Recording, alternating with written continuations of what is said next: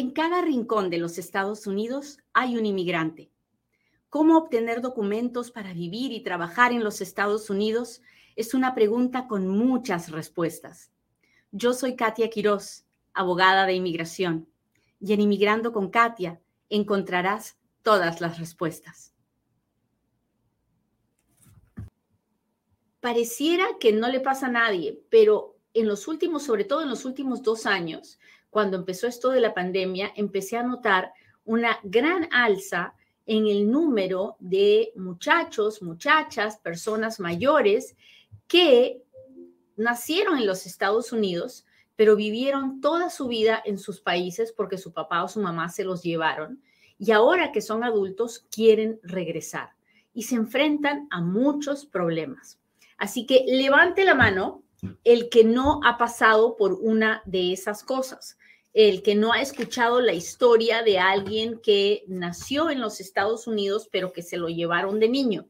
A ver, déjeme saber, déjeme saber. Yo le voy a recordar siempre que estamos en Instagram como Inmigrando con Katia, en Twitter, en YouTube. Mi gente de YouTube, gracias por estar aquí. Gracias por compartir el programa siempre. Estamos en TikTok y qué creen muchachos que en TikTok ya llegamos al millón de seguidores. Muchísimas gracias, muchísimas gracias. Mientras en TikTok estamos celebrando el millón de seguidores, en, en Facebook hemos tenido que poner la, la emisión del programa diario en una nueva página de Facebook que se llama Katia Quiroz. Así que si me buscan las páginas como Katia Quiroz, me va a encontrar porque Facebook nos ha bloqueado y esas cosas pasan. Así que lo importante es que busquemos otra alternativa para poder seguir ayudando y compartiendo información. Muy bien, pues. Estábamos hablando de esta historia de cuando alguien viene, nace aquí y luego se lo llevan. Ahora, hoy en día, es más, ah, es más fácil para los papás que, que tienen hijos en los Estados Unidos, es más fácil probar la ciudadanía del niño porque lo primero que sucede es que se le da un acta de nacimiento. Sin embargo, la gente que hoy tiene 30, 40, 50 años, muchas veces tiene muchos problemas, sobre todo si la mamá dio a luz a este niño en, una, en su propia casa o con una partera, con una obstetra y no en un hospital. So, si el niño no nació en un hospital y es mayor de 30 años, es probable que no tenga un acta de nacimiento porque los papás no hayan ido al registro civil a registrarlo. Y entonces ahí empiezan los problemas, porque ¿Usted puede probar la ciudadanía americana sin un acta de nacimiento? Sí, sí la puede probar. La puede probar con otras cosas, como el atestado, la declaración de la partera, la, fe de bautizo, si usted bautizó a su niño inmediatamente, eh, los récords de vacunas, ah, en fin, todas estas pruebas de que el niño existía y estaba aquí. Sin embargo, un problema que, que, enfrentamos muchas veces los abogados en estas situaciones es que papá y mamá se llevan al bebé a su país y le sacan un acta de nacimiento en su país, que es un grave error, es algo que nunca se debería hacer, porque sobre todo si no tienen un acta de nacimiento en la mano del niño de los estados que ha nacido en los Estados Unidos, si no tienen el acta de nacimiento de los Estados Unidos, pues luego van y sacan el acta de nacimiento en su país, obviamente que nadie les va a creer que el niño nació acá. Van a creer que el niño nació en el otro país. Y ahí empiezan los problemas. Entonces, cuando uno tiene ahora un niño en los Estados Unidos, lo primero que tiene que asegurarse es que el acta de nacimiento esté bien registrada y que usted tenga las copias del acta de nacimiento. ¿Por qué? Porque después va a ser un gran problema si esta persona no tiene acta de nacimiento. Cuando un niño nace en los Estados Unidos, se le da un acta de nacimiento y el niño se va prácticamente a los dos, tres meses o se va inmediatamente a su, al país de origen de los papás, el niño puede ser registrado en México, se le puede sacar la doble nacionalidad en México, en Perú, en Chile, en Argentina, en donde sea que usted vive.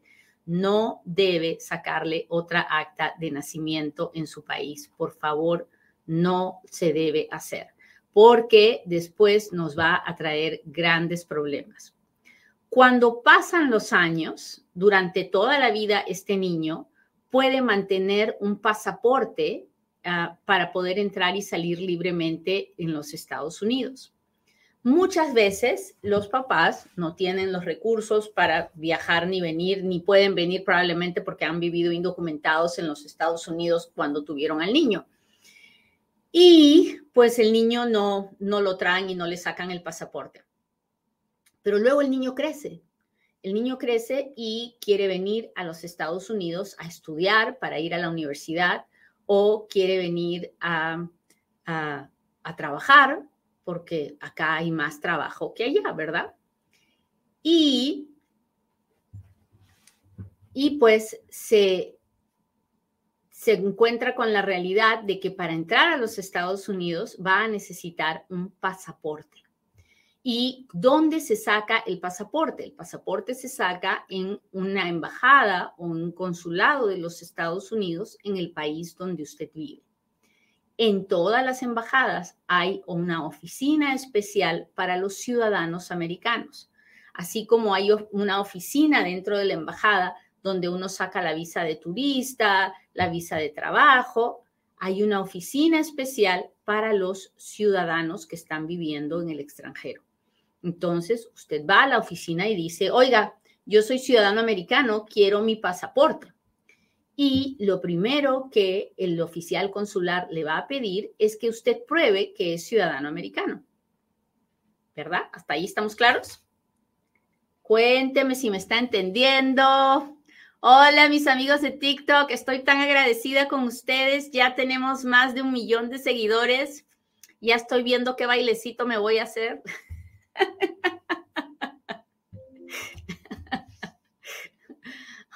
Muchas gracias por estar aquí conmigo. Gracias por todos sus corazones, los aprecio de verdad. Hola Beto Ramírez, muchas gracias. Mis amigos de Instagram, nosotros ya nos pasamos de los 100 mil también en Instagram, así que yo estoy muy, pero muy, pero muy agradecida. Déjeme ver, tengo que mover esto aquí. Hola, hola, gracias García, que muchas gracias. Uh, déjeme ver dónde están mis amigos de el YouTube. Hola Elisea, Víctor, Anabel. Gracias, gracias, gracias. Aquí estoy en el YouTube todos los días. Un placer mirarlas. Hola Claudia, ¿cómo estás? Gracias, gracias. Muy bien, entonces, el, este niño que vivió toda su vida en el extranjero y ahora quiere una, ahora quiere una, un pasaporte, pues tiene que llevar su acta de nacimiento. Si el niño tiene acta de nacimiento y su acta de nacimiento es contemporánea con la fecha en que nació, lo más probable es que no le van a pedir nada más y le van a dar su pasaporte norteamericano. ¿Ok? Si el niño tiene un acta de nacimiento, el hombre o el muchacho ahora tiene un acta de nacimiento que es contemporánea de la fecha en que nació, entonces el consulado no hará problemas, le dará su pasaporte. ¿Qué significa contemporánea, Katia? Contemporánea significa que esa, esa acta de nacimiento fue hecha alrededor del día en que la persona nació. ¿Por qué digo esto? Porque hay actas de nacimiento tardías. ¿Qué cosa es un acta de nacimiento tardía? Pues es un acta de nacimiento donde yo nací el primero de enero, pero mi papá y mi mamá no fueron a registrarme, sino hasta el 31 de diciembre y hay un año de diferencia entre la fecha en que nací y la fecha en que me registraron. Si tengo un acta de nacimiento tardía, lo más probable es que el oficial consular me va a pedir más pruebas de que nací en los Estados Unidos. Y ahí me van a pedir fe de bautizo o el certificado de que me bautizaron, el récord de vacunas. Y ahí es donde se complica el asunto, pero bien, pero bien, pero bien mucho, porque hay personas que dicen, bueno, es que nací, a los tres meses me sacaron y me llevaron y no me bautizaron y, no me pusieron vacunas y, ahí se nos vino la noche, porque hasta, aunque usted no lo crea, hay personas que siendo ciudadanas americanas no lo pueden probar. Y si no lo puede probar, no puede tener un pasaporte. ¿Hasta ahí estamos claros?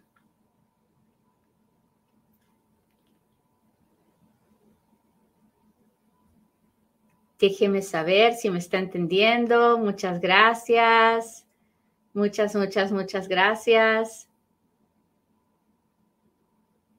Molly Lugo, ¿cómo estás? Hola Scarlett, gracias por estar aquí.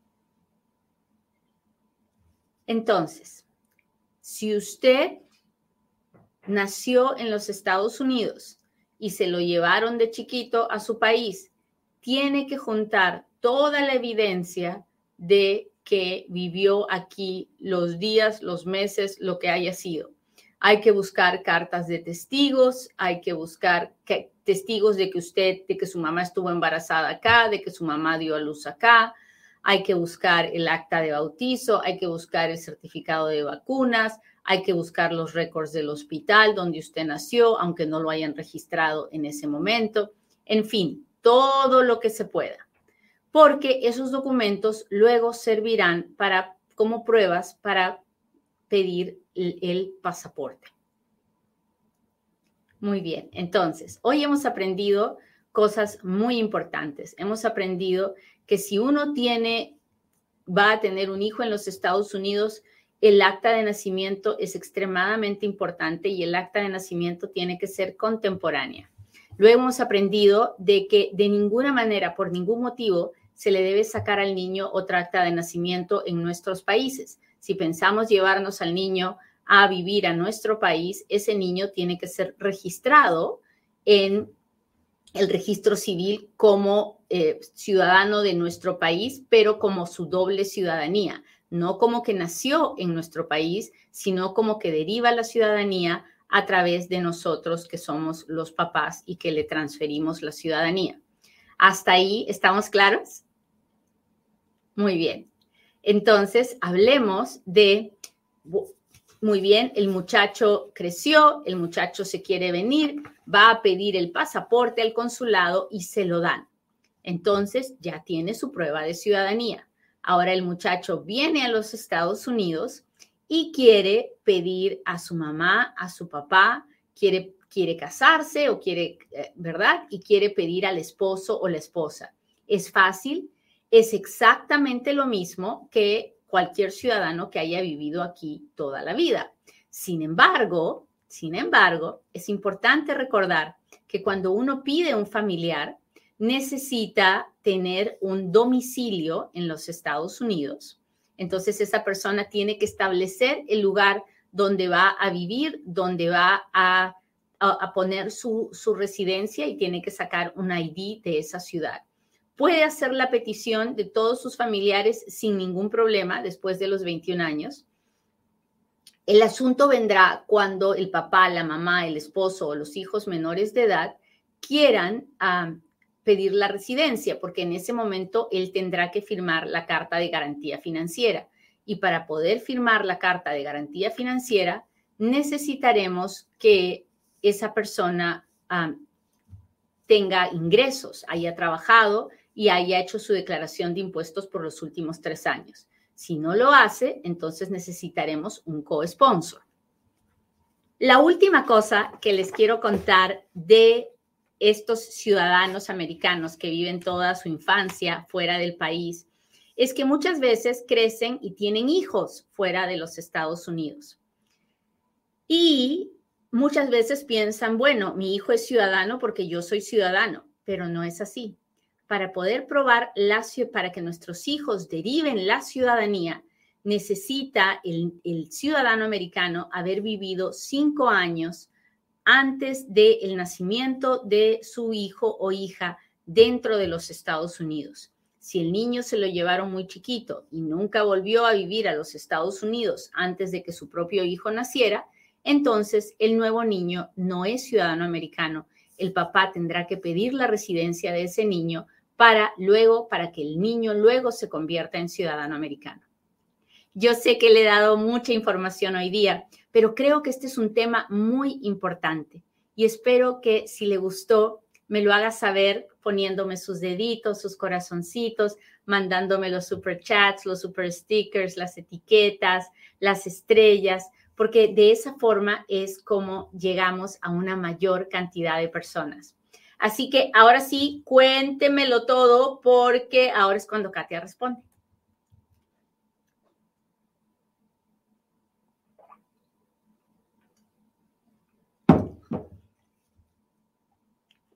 Déjeme ver.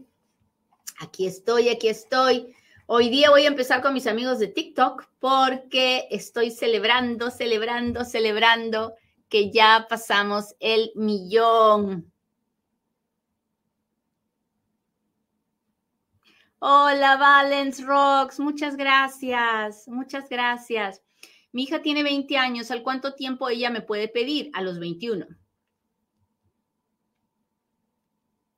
Pregunta, ah, no califico para la I-864, ¿cómo la lleno con otra persona? Ah, tiene que buscar un co-sponsor. Un co-sponsor es alguien que ah, es alguien que, el, que es un amigo, un familiar, que tiene ciudadanía o tiene residencia y que gana lo suficiente para firmarlo. Hola Carlos Mata, muchas gracias por tus rosas. Mi hija tiene, ah, ya le contesté, si me ponen la misma pregunta varias veces, alguien más se pierde la oportunidad de que le conteste, así que por favor no lo haga. Debo hacer... Ah, no, no entiendo. Mi hermana metió una petición de hermana Ah, en el 2004, ¿cuánto me falta? Ahorita están en, los primeros meses del 2001. Usted tiene que ver el boletín de visas. Si usted quiere que yo le mande el boletín de visas todos los meses a su correo electrónico, solo tiene que entrar a inmigrandoconkatia.com y registrarse y yo le envío el boletín de visas todos los meses. Gané mi caso de asilo, que prosigue. Prosigue que el fiscal le notifica a la oficina de inmigración y usted recibirá una carta que dirá, ok, su caso de asilo ha sido aprobado y le mandarán un permiso de trabajo y al año usted podrá pedir la residencia. Después de que llegue el ID que prosigue, se refiere al permiso de trabajo, pues sigue probablemente esperar su entrevista. No sé qué proceso esté haciendo, pero pregúntele a su abogado. Y si no tiene abogado, vaya y consígase uno, porque usted no debería estar haciendo las cosas sin abogado. Y yo resondrando aquí sin que, sin qué ni por qué. Hola, Liam, muchas gracias. déjeme ver cómo están mis amigos de el Insta.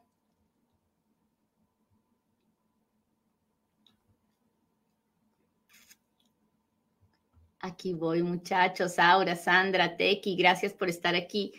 ¿Por qué las visas F4 en el último paso llevan más de un año sin avanzar? Ah, porque hay una gran cantidad de aplicaciones y hay una cuota de visas de que se convierten en green cards. Entonces, el gobierno llega a esa cuota tan rápido que se detiene y por eso es que no avanza. Quisiera aplicar el perdón. ¿Qué debo hacer? Johnny, busque un abogado que hable con usted, que le pregunte todo lo que necesita saber para ver si se puede hacer el perdón o no. Porque para hacer un perdón no solamente es que usted quiera, sino que tiene que tener muchas veces un familiar especial, papá, mamá o esposo ciudadano o residente, o tiene que tener ah, un sufrimiento extremo para ese familiar, o tal vez no necesita el familiar porque depende del perdón, pero es complicado, así que busque un abogado. Ah, ¿Puede decirme si mi patrocinador puede ser una pareja de esposos que hacen sus taxes juntos o tiene que ser solo una persona? No, puede ser una pareja sin ningún problema. ¿El peticionario debe asistir a la cita de la entrevista del hijastro o no? Ah, si la cita es dentro de los Estados Unidos, sí. Si la cita es en su país de origen, no. Hola, saludos de Carolina del Norte. Hola, bendiciones. Saludos de Colombia. Gracias. Guayaquil presente. Me encanta cuando me dicen de dónde nos están mirando. Soy residente permanente desde hace 40 años, viviendo en los Estados Unidos. Ah, ¿Cuánto me tomará pedir la residencia para mi esposa futura? Pues Alejandro, no lo sé, porque si su esposa está aquí y está legal, probablemente un par de años y el proceso sucede todo dentro de los Estados Unidos. Pero si su esposa está indocumentada o no está en los Estados Unidos, habrá que hacer el proceso con ah, su país, el país de origen de su esposa, y eso puede tomar tres o cuatro años.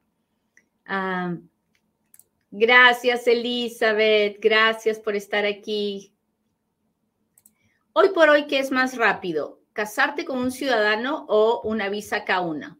Ah, la K1 probablemente.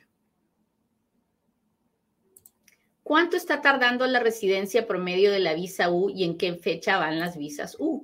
Las visas U van en noviembre del 2016 y ah, la, la residencia de la visa U eh, se da tres años después de que me dan la visa U y la visa U está tardándose seis años. hoy en día, el proceso para que una persona inicie un proceso de visa U y termine en la residencia toma como nueve, diez años. ¿Cómo está? Acá está Honduras. Félix levantó la mano. Muchas gracias.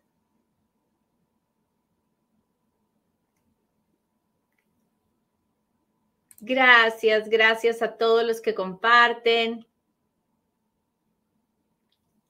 Dice, sí, eh, dice Ofelia, es una realidad que hay muchas personas que nacieron en Estados Unidos y se las llevan afuera.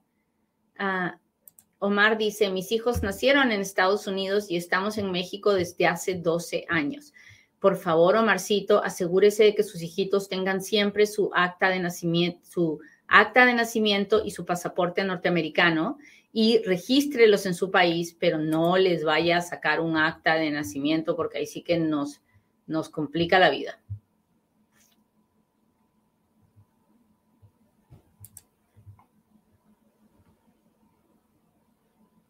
Yuri dice, mis hijos nacieron en Estados Unidos y estamos en Nicaragua 13 años. Ya ve, ya ve que esto es, esto es cada vez más común.